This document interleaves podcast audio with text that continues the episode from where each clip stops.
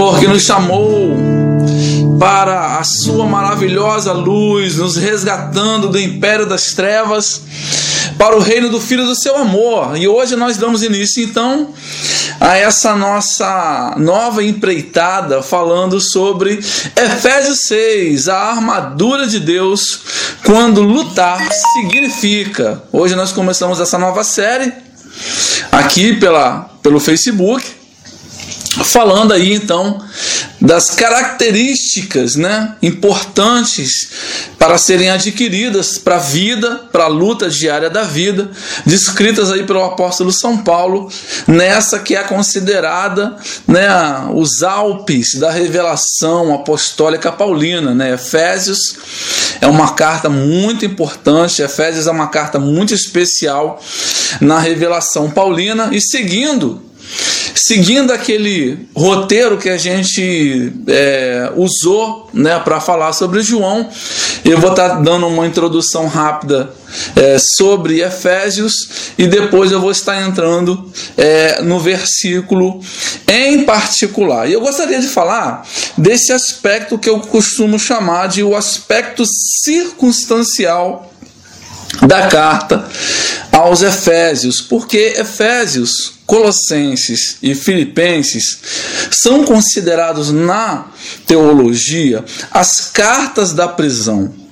Né? E sempre ficou essa pergunta, né? Como uma coisa pode ser tão poderosa no transbordar da espiritualidade quando a pessoa que escreve quando aquele que está usando das palavras, ele está em circunstâncias adversas. Né? Nós sabemos que Paulo estava preso, Paulo estava encarcerado, sem direito de exercer a sua liberdade. Bom, e nesse contexto de estar preso, Nesse contexto de estar encarcerado, se bem que a sua primeira prisão não foi igual à segunda, a, a sua primeira prisão ele pôde é, exercer essa sua primeira prisão naquilo que nós chamamos aí de é, prisão domiciliar. Na segunda prisão, né, na prisão que leva ao seu martírio, é claro, ele foi para o cárcere chamado Mametino, né, a, a famosa prisão de Roma. Bom, nessas circunstâncias adversas, né, Paulo escreve é, aquilo que a teologia entende ser o pico da revelação apostólica, né? É aquilo que mais transborda de vida, de espiritualidade, de verdade. Então, a gente aprende a grande primeira lição o seguinte: as circunstâncias não podem impedir o exercício da sua vida cristã. O apóstolo Paulo já, devia, já havia deixado isso claro numa outra carta de importante conteúdo que é chamada Romanos, né? Romanos que é a perfeita tradução dos evangelhos segundo Martinho Lutero. E ele já dizia da exaltação da vida cristã frente às circunstâncias desse mundo.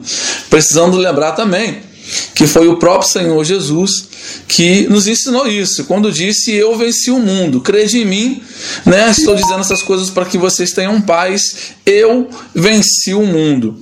Então, queridos, não é nem a pobreza, nem a riqueza, não são os lugares luxuosos ou os lugares paupérrimos, não é ter saúde ou ter doença, não é ver ou ser cego que vai impedir a sua cristandade de acontecer. O apóstolo Paulo vai nos ensinar, ao escrever essa carta da prisão, que nada nem ninguém pode impedir o fluir da vida de Deus no seu coração.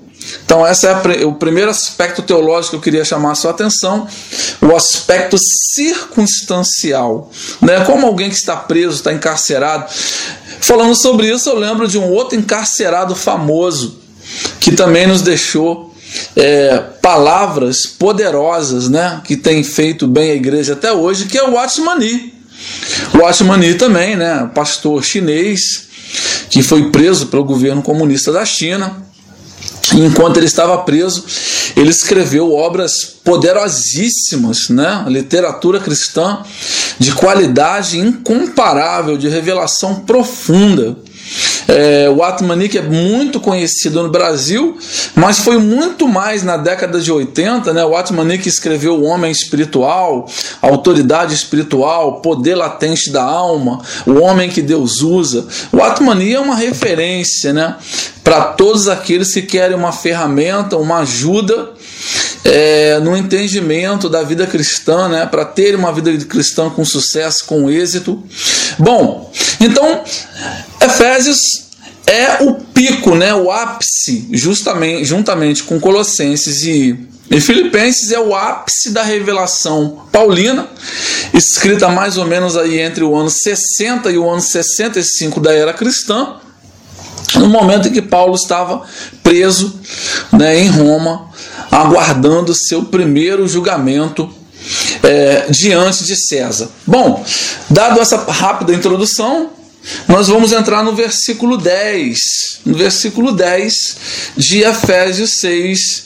Né? Nós vamos estar começando no versículo 10 e vamos até o versículo de número 17. Né? Talvez com mais um ou dois anexos, talvez. Mas bom, nós precisamos entender o seguinte.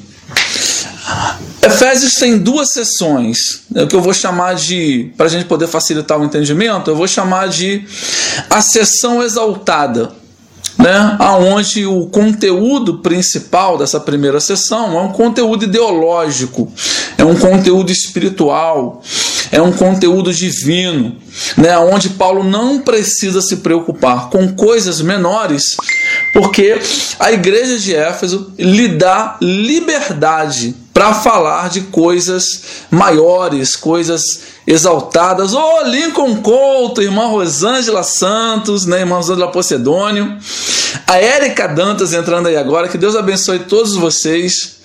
Tá? Eu vou tentar, eu vou tentar dar uma certa formalidade a esse áudio, porque eu vou transformar ele num podcast, né, que também depois vai estar no meu canal de áudio na internet. Então eu vou tentar dar um.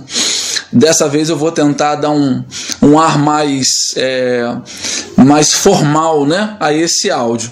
Então vamos lá. A primeira, a primeira sessão de Éfeso é, você pode chamar de a sessão exaltada, né? a, seu, a sessão espiritual, a sessão nobre, porque dela o apóstolo Paulo está tratando das coisas realmente que são de cima, do ideal, de como adquirir ferramentas para transformar a igreja numa coisa excelente para o mundo. Essa primeira sessão de Efésios, ela vai do capítulo 1 até Efésios 6:9. A sessão exaltada, ela termina em Efésios 6:9. Do 1 até o capítulo 6, versículo 9, Paulo está tratando de uma questão puramente ideológica, de uma questão realmente romântica, de uma questão idealista, onde ele está mostrando as ferramentas que a gente pode usar para transformar a igreja, entendendo que igreja não é o prédio, igreja é você. Como ser interessante para o mundo, como ser interessante para as outras pessoas num ambiente da comunidade, num ambiente social e num ambiente familiar. Né? Então, essa primeira sessão vai do capítulo 1, a sessão exaltada, vai do capítulo 1 ao capítulo 6, versículo 9. Bom, depois que Paulo fala dessas coisas maravilhosas e tremendas, Paulo, por uma obrigação apostólica, volta para a sessão comum. O que é comum? Comum trata do nosso da nossa reação, não da nossa ação. Né? Por exemplo, fazer uma igreja forte, fazer uma igreja poderosa, fazer uma igreja interessante depende da nossa ação. Não nos deixarmos sermos conquistados pelo mundo, não nos deixarmos sermos cooptados pelo mundo, não nos deixarmos sermos corrompidos pelo mundo, depende de uma reação. O mundo vem contra você e você reage. Então, a segunda parte de Efésios é a menor parte que fala da sessão comum, né?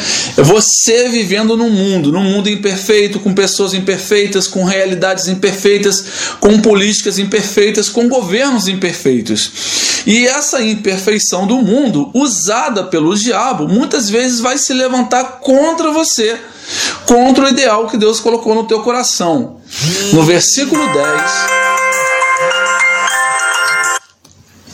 No versículo 10 de Efésios 6, começa a segunda parte da carta do apóstolo São Paulo, que eu vou chamar de a sessão comum.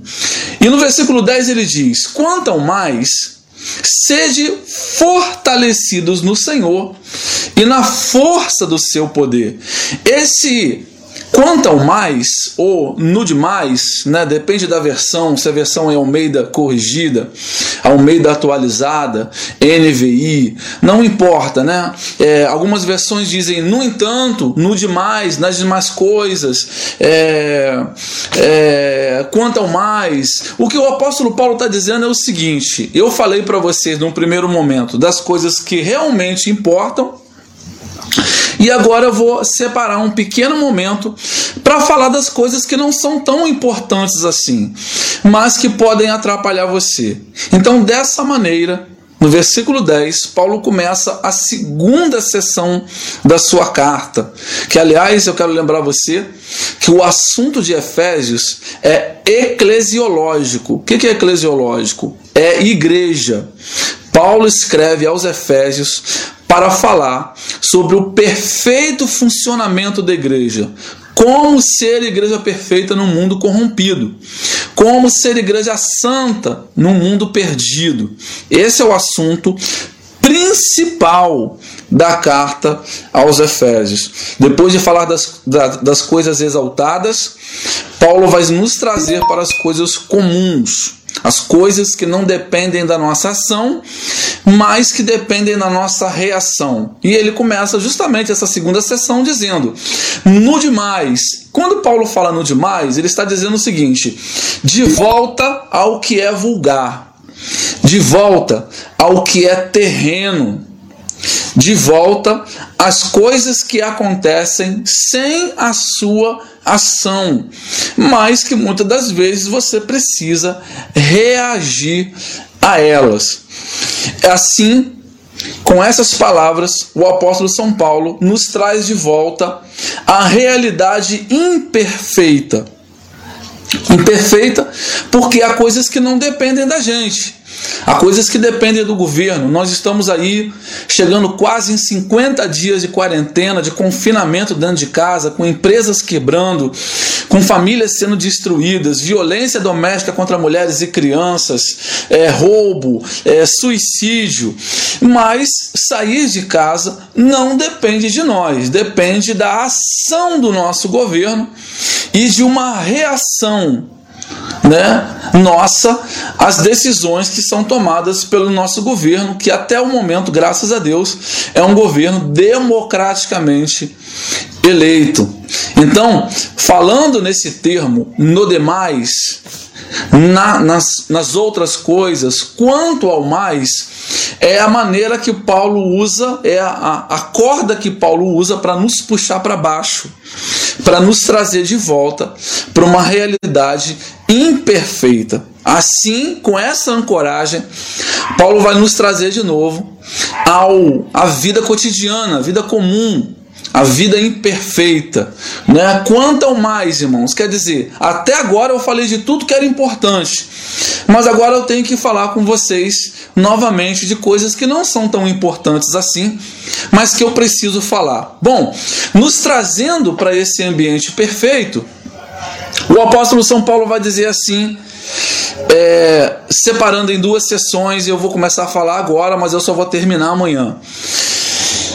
Quando se trata da igreja e do papel reativo, né, de reação, né, do papel responsivo, de dar uma resposta, o apóstolo Paulo vai dizer assim: quanto ao mais, irmãos, Sede fortalecidos no Senhor e na força do seu poder. Bom, sede fortalecivos no Senhor, ou fortalecei-vos no Senhor, diz respeito à nossa ação pública, tá? O perfeito exercício da vida cristã. A vida cristã que acontece com equilíbrio, ela está fundamentada em dois grandes pilares. Ela está fundamentada na ação pública. O que é ação pública? Culto, adoração, comunhão, serviço. A primeira chamada para o apóstolo São Paulo para nós vencermos o mundo diz respeito às ações públicas. Essas ações públicas dizem respeito ao prédio da igreja, ao, ao exercício de congregar, ao exercício de estar com outras pessoas que acreditam na mesma fé que nós. Então, num primeiro momento, o apóstolo está dizendo o seguinte: para que vocês vençam o mundo, é preciso fortalecer-vos no Senhor. E essa ação de fortalecimento, essa ação pública, ela acontece de maneira coletiva. Ela diz respeito à comunhão. Por isso, nós cristãos não podemos passar grandes tempos, né, muito tempo sem congregar, sem estarmos juntos, sem estarmos em comunhão, porque é, para a nossa comunhão, para o nosso aperfeiçoamento, para o nosso fortalecimento, para o nosso encorajamento, nós precisamos estar juntos. Nós precisamos estar de modo coletivo.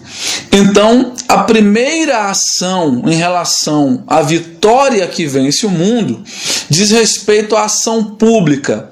Quanto ao mais, quantas coisas que são vulgares, quanto ao mais, nas demais coisas que são comuns, nas demais coisas que são terrenas, fortalecei-vos no Senhor.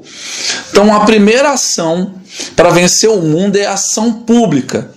E aí, depois de falar da ação pública, existe uma outra ação que está alinhada a ela e que não pode ser ignorada. São duas ações que andam juntas: a ação pública, que é aquela que eu faço junto com outras pessoas, eu cultuo a Deus com outras pessoas, eu adoro a Deus com outras pessoas, eu tenho comunhão com outras pessoas, eu sirvo outras pessoas e essas pessoas também me servem, também me encorajam, também me animam, também me abençoam. Então é uma ação mútua, é uma ação coletiva, é uma ação pública. Então a primeira ação é a ação pública. Fortalecei-vos no Senhor. Não diz respeito a mim, diz respeito a Deus e a estarmos juntos como igreja. A segunda ação, e eu vou falar nela amanhã para o áudio não ficar muito longo, é a ação do versículo 11. Agora sim, o apóstolo Paulo vai nos trazer para as ações privadas, aquilo que diz respeito a você somente. Né? A primeira ação é uma ação coletiva.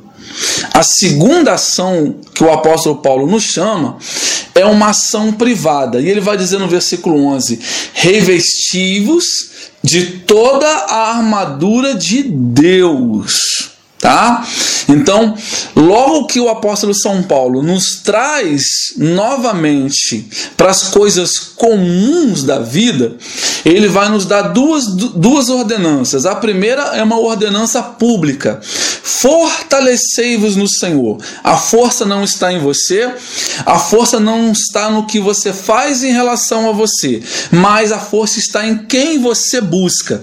Então, de maneira subjetiva, o apóstolo Paulo está dizendo que é necessário que a gente se dedique ao culto público, a ação pública, a ação de estar com outros irmãos. Bom, depois de falar isso para nós, aí sim ele vai nos trazer para a ação íntima, a ação privada, né? a ação particular, a ação disciplinar. Porque aquele que reveste a si mesmo está demonstrando que tem compromisso com a sua própria espiritualidade e com o seu próprio bem-estar, que aliás estão no âmago do evangelho, já que Jesus falou que ninguém pode fazer bem a outrem se ele não fizer bem a si mesmo, né? Ame ao seu próximo como a si mesmo.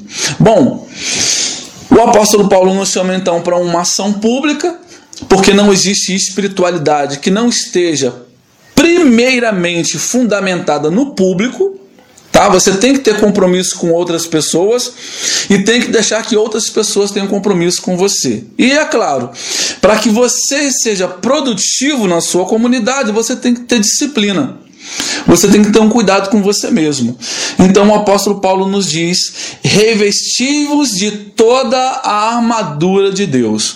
Bom, amanhã se assim o Senhor nos permitir, nós voltamos então com o versículo 11 né, falando é, sobre esse nosso novo projeto, Efésios 6, a armadura de Deus, quando lutar significa.